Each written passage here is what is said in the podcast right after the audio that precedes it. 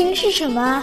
亲情就是就是每次旅行回来，还有一桌妈妈做的清粥小菜。嗯，我觉得亲情是一家人每天可以坐在一起吃像晚餐。暴风雨夜晚家里亮着的那盏灯，我爸我妈总抱怨我长不大，但是就是不让我出门闯荡。亲情就是全家人在一起，亲情不断电，亲情不断电，亲情就是不断电。亲情不断电。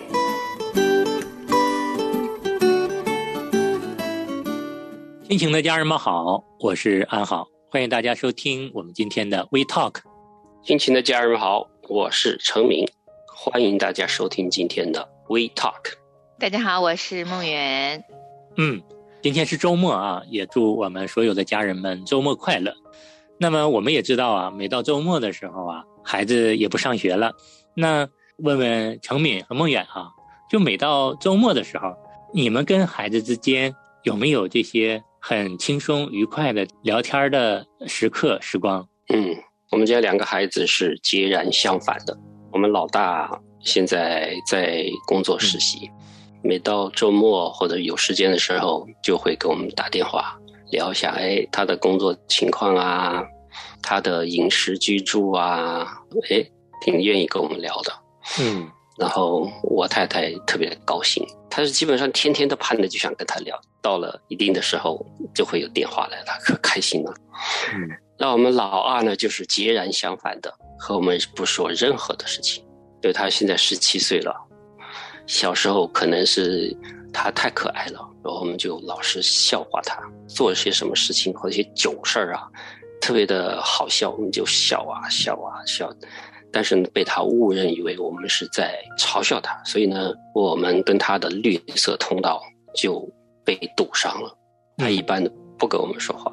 他虽然在家里边，他学校发生什么事情啊，他要去哪儿跑步啊啥的，我们都是猜的，他是不跟我们讲的。我们现在每天都在做福尔摩斯侦探，侦探，对，都是在侦探。根据他说的，他一天跟我们大概就说几个字儿。他说话是一个字儿几个字儿几个字儿的说，不是完整的句子说。比如说，明天跑步，什么跑步啊？他说马拉松。哦，几点钟？要不要送你？然后他就蹦几个字儿，好，那我们就猜出来了，他大概是怎么回事。嗯，然后在学校里边成绩也是从来不告诉我们的成绩，都是我们去问老师。所以我们家的两条通道是一条是堵的，一条是通的。都是你们两个教育出来的孩子，可见跟孩子的个性也有关系。嗯，跟他们的经历有关系。呃，有些他就是愿意跟父母多说，可能亲近多一点；有些孩子他就很天性比较独立吧。嗯，呃，我们家是这样子的，因为我家也是有两个男孩，一个现在十九，一个十六岁哈。我们现在的状况，以他俩这个年纪呢。是以朋友大过妈妈了，优先权绝对是他们的朋友，所以周末呢，我都是排在他的朋友的之后的。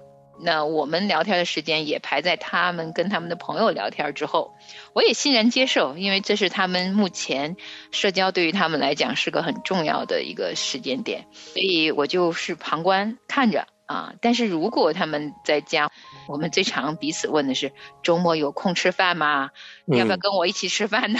因为他们现在周末，特别是晚上、下午的时候，都会跟朋友出去了。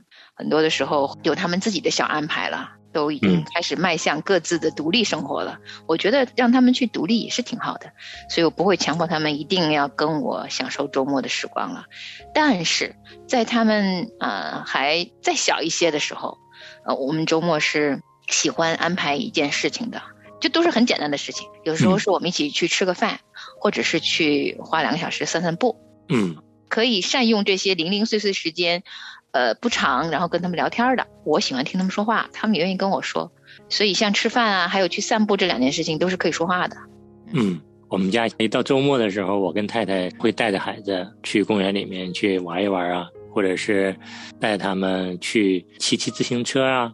然后他们现在就是不停的跟我们说啊，不管开心的事儿啊，不开心的事儿，像我们家老二啊，才三岁多一点，不满四岁，他看姐姐不停的说，他也跟着说，然后姐姐说什么就跟着学什么。嗯，那我们今天呢，为什么跟大家以这样的一个方式来开场，也让大家来想一想，周末的时候我们跟孩子是不是能够有一个很轻松的聊天的氛围呢？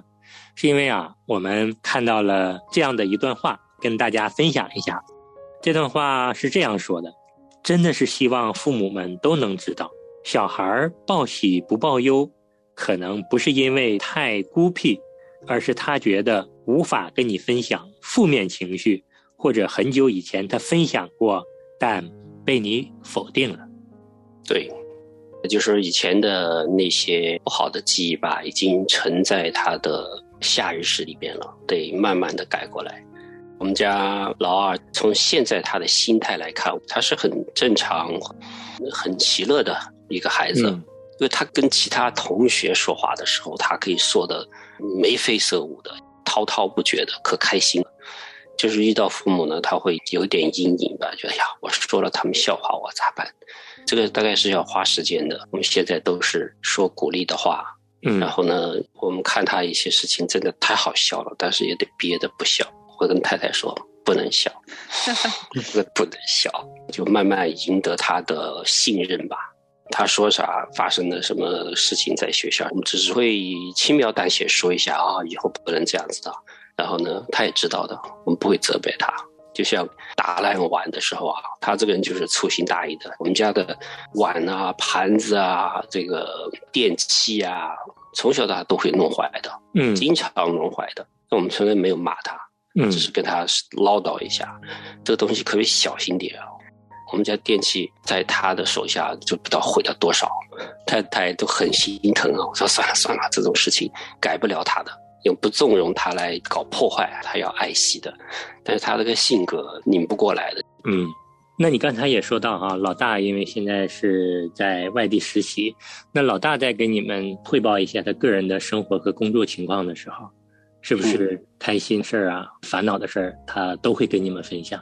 对，都会的。就像去年，他又上了一个实习公司，就很不开心。嗯，他那个老板对他非常的不好，觉得非常的委屈，那些他都告诉我们的，然后我们就一起来安慰他，帮他解决的，他都跟我们说的。嗯，所以从这个方面来说，非常的感恩，对我们是很信任的。对，可能孩子啊。喜不喜欢跟我们说话，报喜还是报忧等等啊？可能跟孩子的个性啊也会有一些关系。所以这么来看的话，其实陈美兄没有必要太自责啊，说跟老大的这个绿色通道一直开着，跟老二的这个绿色通道就被堵上了。其实也不是，我觉得你跟您爱人在两个孩子的教育上啊，其实已经很好了。特别你刚才提到了这个老二经常也会打碎碗呐，弄坏家里的这些家用电器啊。你们都非常的包容他，没有因着这件事儿来责骂他，我觉得这是非常非常成功的啊，这个教养孩子的方式。嗯嗯，就是我们在教养小孩子的时候，从他出生，呃，到他一岁开始牙牙学语，慢慢会叫啊爸爸妈妈，然后两岁三岁开始学说话的时候，语言的能力啊，其实也是一个我们作为父母要刻意培养的。当他在努力表达他自己的时候，从他第一声会哭，到他第一句话能说出来，呃，我不开心，就是这是一个要好几年的等待。但是当他第一次跟父母说我不开心，用语言可以表达的时候，我觉得那个时候可能大概四岁五岁，慢慢情商开始迅速发展的时候，是很关键的时候。我会呃觉得那个时候的小孩子其实很需要一个倾听者的，那个时候的父亲母亲们如果能够多一点时间，及时的给他有回应，并且能够很嗯包容的，能够愿意接纳这孩子的。第一次跟你说的各种各样子的他的心里话的时候，就比较容易奠定他未来十四五岁、二十四五岁、三十四五岁、四十四五岁，同样跟你讲出他心里的不开心。所以好多的事情确实要回到我们在最初养育孩子的时候，啊，但是我也觉得每一个年龄的孩子，嗯，都有他不同的需要，也没有所谓是不是错过了就没有机会弥补，因为成人之间的沟通，即便是再死的结，用心用爱，它也是会融掉的。况且我刚才听。程敏跟他的太太，其实他们在养育他们家孩子的时候，我知道他们有一个非常呃棒的礼物送给了两个孩子，就是跟父母之间的这个信任。其实他家的老二不说话，只是男孩子不愿意把他跟朋友之间那些细节讲，但实际上我相信他未来要做什么事情啊，甚至于谈恋爱要交什么女朋友啊，一些大的事情啊，或者工作遇见一些波折的时候，因为他的信任和爱还在，他会讲的。对。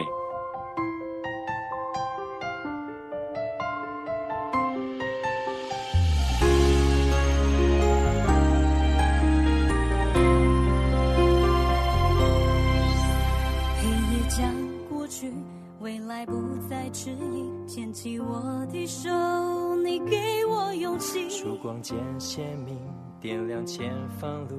我展翅高飞，你给我信心。只要相信，相信就有奇迹。挥动星星的翅膀，随着梦想起飞。相信有爱就有奇迹，不轻言放弃，只要打开眼睛，手牵手一起就不孤寂。相信有爱就有奇迹，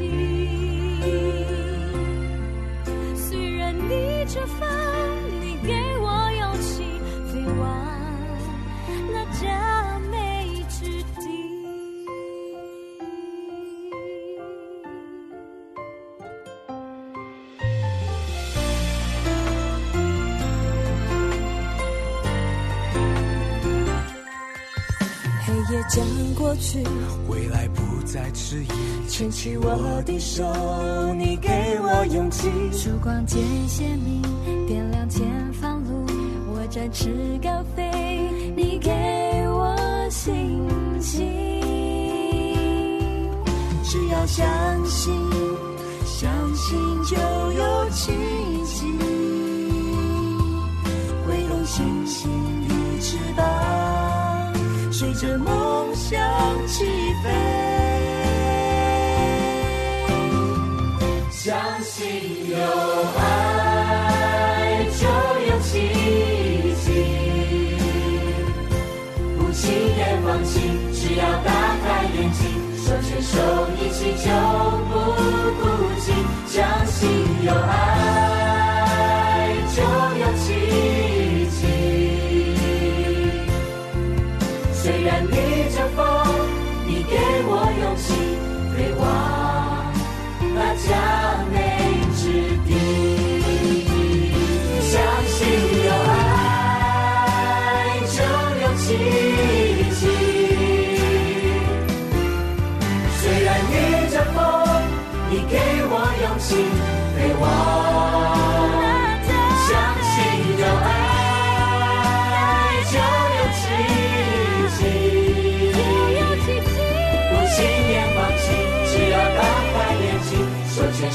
一起就不孤寂，相信有爱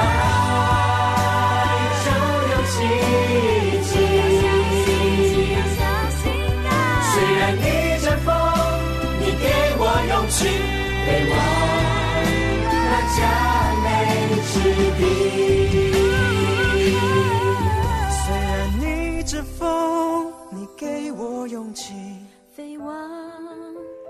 佳美之地，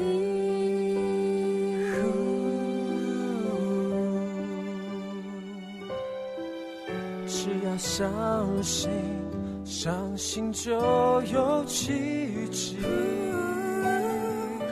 挥动星星的翅膀，随着梦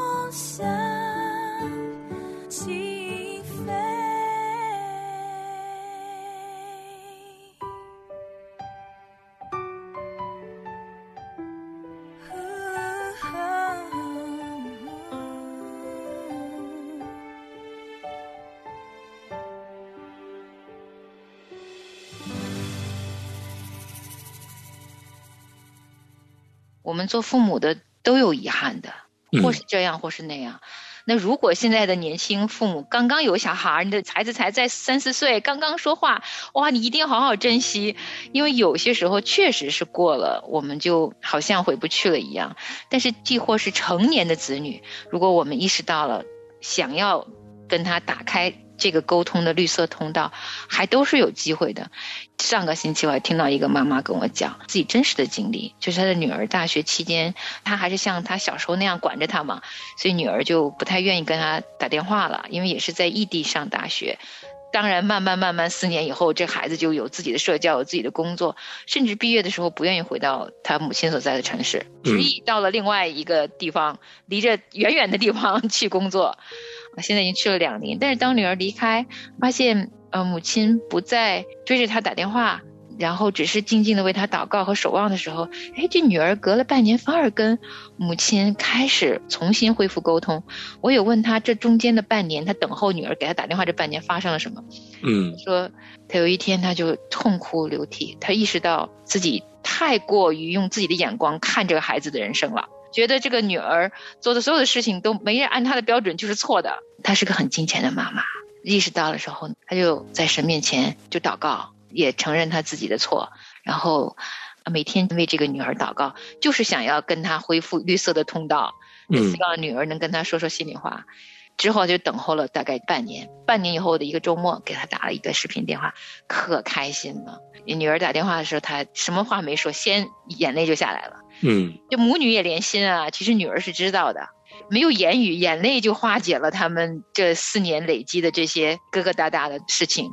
当然，女儿也不是从此就什么都跟他讲，但是开始敞开，一点点、一点点的说。现在他们就很规律，每周都一定会打很久的视频电话。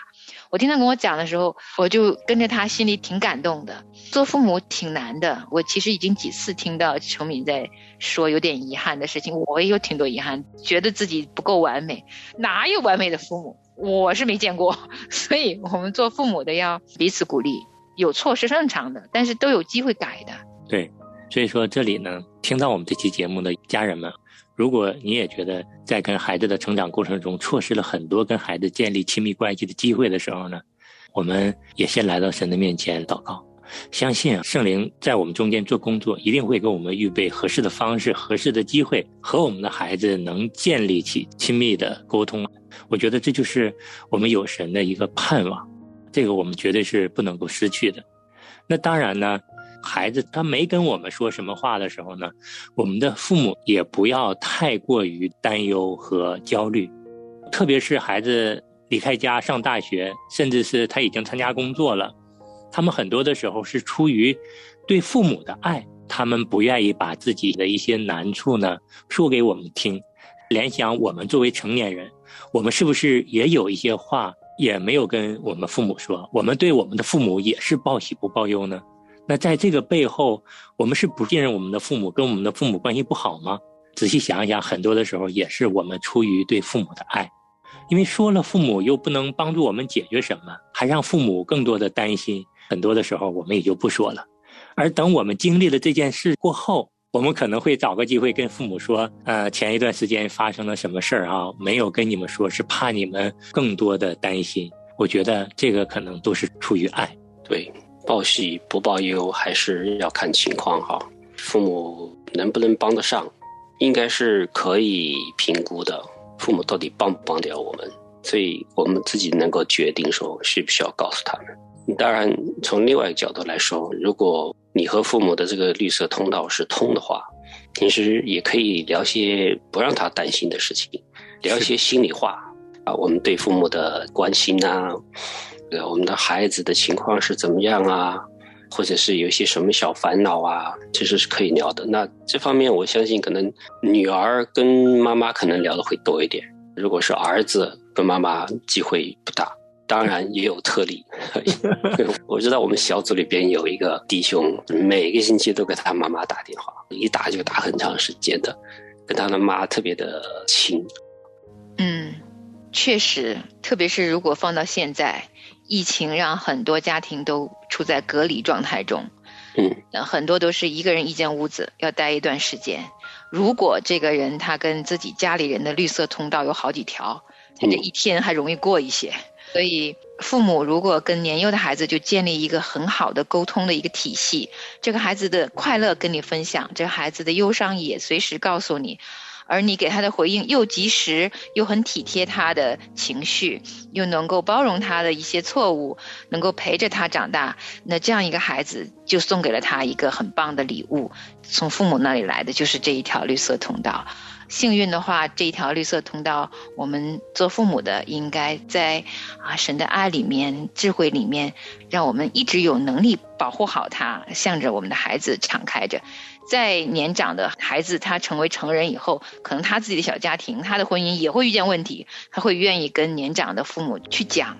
所以，如果我们能够让自己为父母的这颗心记得这一条绿色通道，我们愿意主动为孩子敞开，这是我们能做到的。但是呢，孩子真的各有不同。也许这个孩子他天生就很独立，好像成敏的老二。那个孩子小的时候我见过他，他是很独立的小孩子。他很正直就够了，因为他会按他正直的方向做他自己的决定的。他是个有领导力的小孩子。通常这种孩子，他不会事无巨细跟父母讲的，没关系。这个孩子他很独立，他愿意自己做主，那就去做他自己喜欢，只要是正直善良的事情，我们都鼓励他。但也许这个孩子，女孩可能居多，就依赖性强一点，她愿意多说一点，她觉得多说话这种亲密感让她很有满足感，她就愿意多讲。那正好也不能说明这个孩子不独立，所以其实亲情之间，我想每个家庭都知道，顺不顺就是那个气氛温暖不温暖，我们在这个家庭里生活人是知道的。嗯，因为每家都有每家的气氛，我觉得只要那个气氛是通畅的，就像风吹过的春天的春风一样，就是让每个人都很自在的，温暖的，很温暖的，很舒服，而且有盼望的。啊，就是每个家人的生活都是像春天的花那样子生机盎然的在生活着，无论我们什么样的年纪，我觉得这就够了。对，就是与孩子沟通的绿色通道顺不顺畅，作为我们的父母是知道的啊。如果说他一直很顺畅，尽管孩子目前没跟我们有更多的一些亲密的交谈，我们也不用担心啊。那如果说这个通道不顺畅啊，我们自己知道的，那我们现在就给我们一个提醒。我们能做些什么，能让我们这个绿色通道顺畅起来？嗯，知道这个绿色通道大概不太通畅的话，我们可以做些什么？陈敏能够想到的一点就是和孩子交流的方式，在讲话的时候，我是不是有一个温和的语气？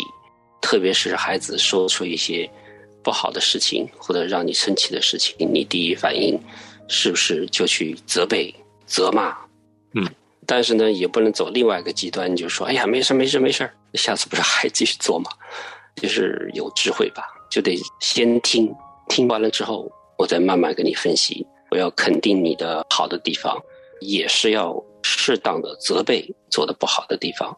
是这个不容易的，因为我们有的时候作为成人，我们的沟通习惯不单单是对着孩子，我们自己讲话的一些沟通模式已经都。定向了，所以我们就回到我们要改变我们自己的沟通方式，这其实也挺不容易的。但是这条路还有机会嘛？因为我们。嗯，每一天过日子就会遇见不同的事情，而且学习沟通，在我们节目当中就无数次的循环的来讲这些事情。未来有机会，我们还可以再聊一聊怎么好好的跟孩子沟通。可能也有许多许多的事情需要一点点去累积和学习。但我想，做父母的已经挺累了，在结束的时候呢，周末了，减压一下吧。我觉得，呃，不要强迫自己成为那个十全十美的爸爸妈妈，承认自己。只有九全九美，缺那一点儿没关系的。每一个孩子也都有他们的优点，所以最后减压就是看看我们自己做父母优点是什么，赞赏一下自己，也看看你的孩子有一个什么优点，好好赞赏他一下。对，找一个优点，大家聊得非常开心，我们的交谈就持续下去了。对的，从一个优点开始，嗯，从欣赏的角度开始，嗯，也赞一下我们自己吧，为我们自己鼓鼓掌。当爸妈真的不容易，不容易的。等你都当了爷爷，你还有做爷爷的功课呢。是，都给我们自己一点鼓励，在赞美，在充满欢声笑语中，我们一定能跟孩子找到共同的话题可以聊的。是的，我们今天呢就跟大家分享到这儿，我们下期同一时间再见。下次再见。好，我们下次再见，周末愉快。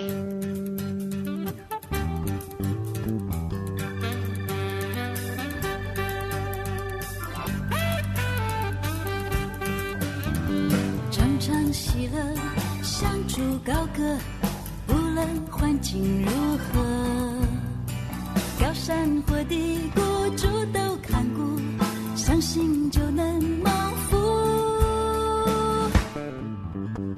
常常祷告耐心等候著作是有定时。流泪撒种必欢呼收割相信就有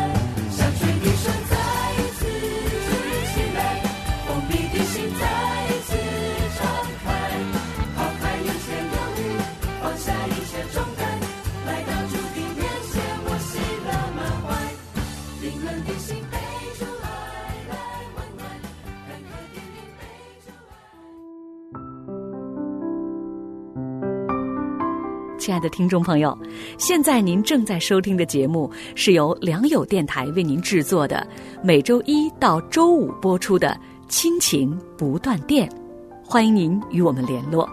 我们的电子邮箱地址是 q i n q i n g at l i a n g y o u dot n e t 就是亲情在良友网，感谢您收听我们今天的节目。愿上帝赐福给您和您的家人。我们下次节目再会。